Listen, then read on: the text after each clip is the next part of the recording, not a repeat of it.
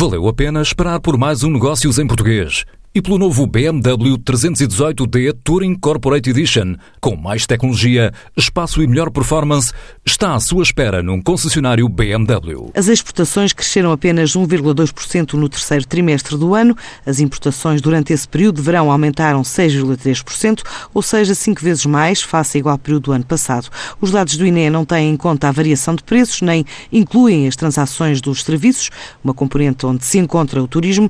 No inquérito feito às mais de 3.100 empresas portuguesas responsáveis por 90% das vendas ao exterior, o INE conclui também que a expectativa é de ligeiro abrandamento do próprio crescimento das exportações. E é perante este cenário que está em mais uma edição do Portugal Exportador, este ano com três mercados em foco, Alemanha, Angola e Espanha, além de setores como a metalomecânica, o e-commerce e o agroalimentar. De acordo com António Ramalho, o presidente do Novo Banco, um dos parceiros da iniciativa. Prática é, é a 14 edição as grandes novidades é, no fundo, antes de mais, manter os princípios que estavam corretos e eh, tentar inovar naqueles onde podemos melhorar. Os, os, corretos é continuar a definir alguns mercados com foco.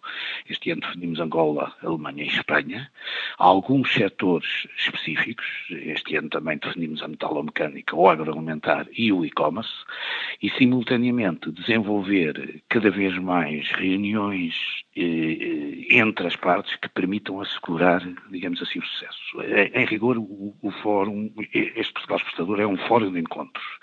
E, e, de encontros que, enfim, como estamos a falar de exportação, que se denotam por três palavras inglesas muito, muito específicas. Primeiro, queremos referir muito o benchmarking, isto é, a experiência que temos de grandes de empresas que já têm uma experiência longa na exportação em Portugal. Segundo, queremos um bocadinho de coaching, isto é, queremos trazer mais convidados que possam, em cafés temáticos, em conversas muito informais, dar uma ajuda a quem vai exportar e encontra agora as maiores dificuldades e, e, finalmente queremos o, aquilo que nós chamamos o networking, que no fundo não é mais que um fórum de encontro entre compradores e vendedores no sentido de assegurarem o maior sucesso de exportações. São temas, são presenças e são importadores eh, que, por vezes, vêm falar connosco já utilizando esta iniciativa de referência. É Dizer-lhe basicamente que o, o, sucesso destas intervenções basicamente baseia-se em três coisas. Primeiro, ter, digamos assim, uma proposta de condições financeiras, que é uma coisa que cabe ao novo banco também trazer. O segundo é muita iniciativa empresarial que nós procuramos com os nossos clientes. Claro que o banco tem 56% das empresas exportadoras como clientes estarem aqui presentes para darem a sua, para terem a sua oportunidade de contactos. E o terceiro ponto, que como pode imaginar, é, é, é o mais importante de tudo isto é uma belíssima gestão de informação.